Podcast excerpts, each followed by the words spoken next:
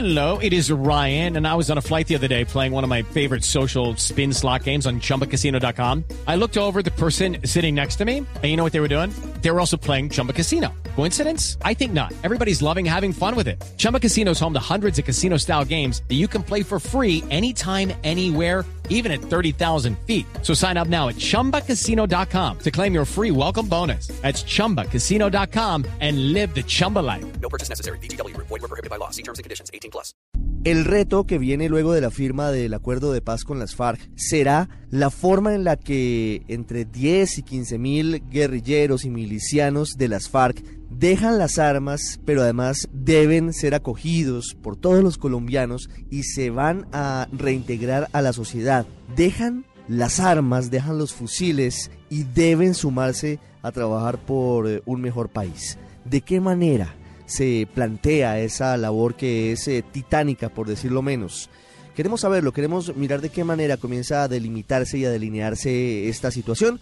Por eso hemos invitado hoy en el radar a Joshua Mitrotti. Él es el director de la Agencia Colombiana para la Reintegración.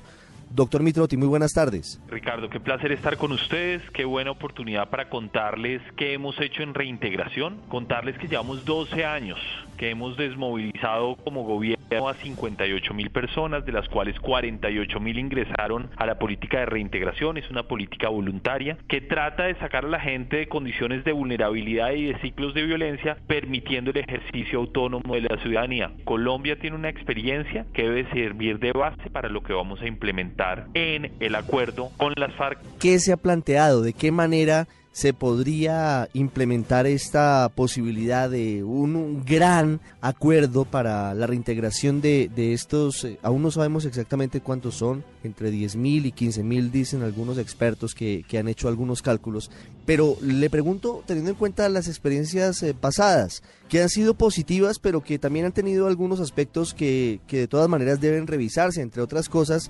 eventualmente en algunos casos, los industriales o los empresarios, no digo todos, pero algunos no han sido tan receptivos al mensaje de poder vincular a esas personas que se atreven a dar el paso para dejar las armas y volver a la civilidad y a la legalidad.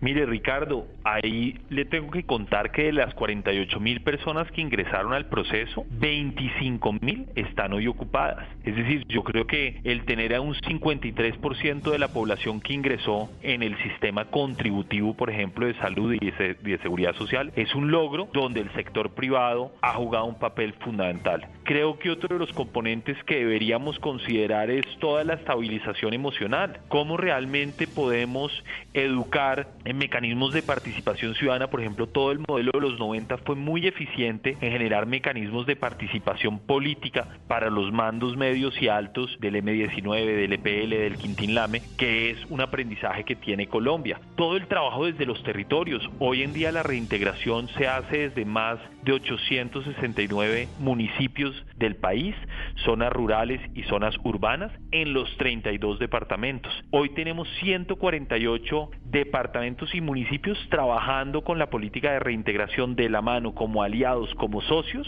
para construir escenarios de paz y de reconciliación. Y 105 municipios que no lo incorporaron en su apuesta de plan de desarrollo, viendo la necesidad de esta población y viendo que esta población apalanca transformaciones en la violencia, en la vulnerabilidad y genera condiciones de desarrollo en el largo plazo, hoy están trabajando con la agencia. ¿Hay dinero para la reintegración de las FARC el día de hoy o han pensado ya en la forma en la que van a conseguir esos recursos, doctor Mitrotti? Pues volver a insistir que uno de los principios del acuerdo es que nada está acordado hasta que todo esté acordado, entonces hoy es todavía una hipótesis, pero claramente el gobierno nacional y el ministro Cárdenas dio una explicación muy correcta planteándose que en el momento en que se firme el acuerdo, ojalá en los tiempos que hemos establecido, tiene unos mecanismos para generar unas adiciones, hay unos mecanismos que se han venido acordando con la cooperación internacional, con la banca multilateral, para poder financiar el desafío tan grande que va a ser para Colombia el posconflicto. Doctor Mitrotti, una última pregunta. Apelando a, su experiencia al frente de la Agencia Colombiana para la Reintegración, apelando a ese trabajo que hacen ustedes diariamente con miles de personas que en algún momento empuñaron las armas y ya no las tienen en su poder y ahora están apostándole a la legalidad. ¿Qué será lo más difícil en ese nuevo escenario en el que incluirían entre 10, 15, 20 mil nuevos desmovilizados, digámoslo de esa manera, aunque a ellos no les guste ese término? cuando todavía existen unas rencillas y, y, unas heridas muy, muy abiertas entre los colombianos. ¿Cuál es el reto más importante de cara a eso, a que los colombianos aceptemos que estas personas dan un paso, dejan las armas y quieren volver a la legalidad? Yo creo que hay dos retos importantes. Primero, confiar que la institucionalidad se ha venido preparando y que el reto de futuro ya lo hemos tramitado con muy buenos resultados en el pasado, pero sin duda creo que el mayor esfuerzo que tendremos que hacer los colombianos es todos los componentes de reconciliación. Es realmente cómo entendemos lo que pasó para que nunca más vuelva a pasar y generar realmente garantías de no repetición de hechos violentos. No podemos reciclar la violencia en nuevos fenómenos y nuevos grupos de violencia. Y eso creo que va a ser un desafío que compromete no solo al gobierno nacional, compromete a todos los ciudadanos de Colombia. Doctor Mitrotti, gracias por habernos acompañado hoy en el radar. Ricardo, muchas gracias. Usted está en el radar en Blue Radio. Fue integrante de un grupo guerrillero.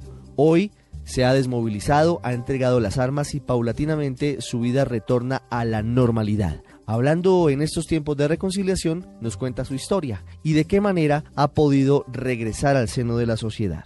Tenía 15 años cuando fui reclutada por el Frente 49 de las FARC en el Caquetá. Yo vivía con mi mamá, pero pues en ese momento la situación económica estaba bastante difícil. Entonces decidí irme a vivir a un pueblo de acá el Caquetá. Conocí a un joven del cual pues me enamoré y cuando me fui a vivir con él pues llegamos a un campamento y fue donde él me, pues, me dio a saber de que él trabajaba con la guerrilla, las FARC. Estuve tres años allá en el grupo, estando allá quedé embarazada. Tenía siete meses cuando le conté al comandante pues que estaba embarazada y me dijo era que tenía que, abortar, pero dentro de mí dije no, yo no, yo no voy a hacer eso, yo no puedo, yo no quiero. Y hablé con el papá de mi hija, tomamos la decisión de salir, buscamos la manera hasta que se nos dio eh, el espacio y para valor agregaba a esta historia mi hermano era un paramilitar también del Caquetá y siempre me tildó de traicionera. Por último, mi mamá decidió aceptar que llegáramos allá a la casa de ella. Nos hicieron un seguimiento y por parte del Ministerio de Defensa nos llamaron y dijeron que había un proceso de, reintegración al cual podíamos acceder y pues que teníamos dos opciones, o llegar al proceso o ir a una cárcel porque ya sabían que éramos desmovilizados. Entonces pues nos acogimos al proceso. Tuve mi hija en Florencia y empecé el proceso de, reintegración.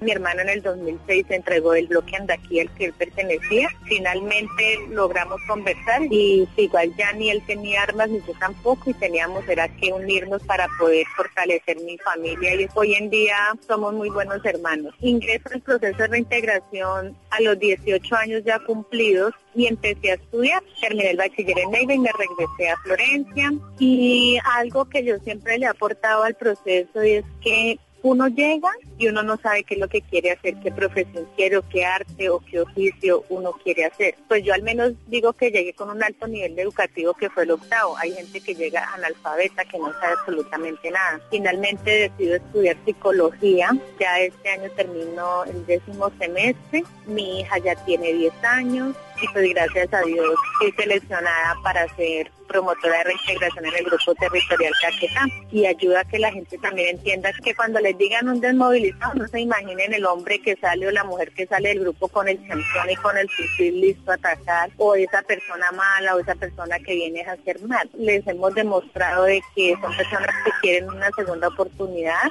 por si llega a haber un acuerdo o así no lo haya, igual van a seguir llegando desmovilizados y tenemos que prepararnos para recibirlos, ¿sí? Entonces es un duro porque hay que meterle el corazón, pero, pero muy satisfactorio al ver los resultados. Ya regresamos a El Radar en Blue Radio.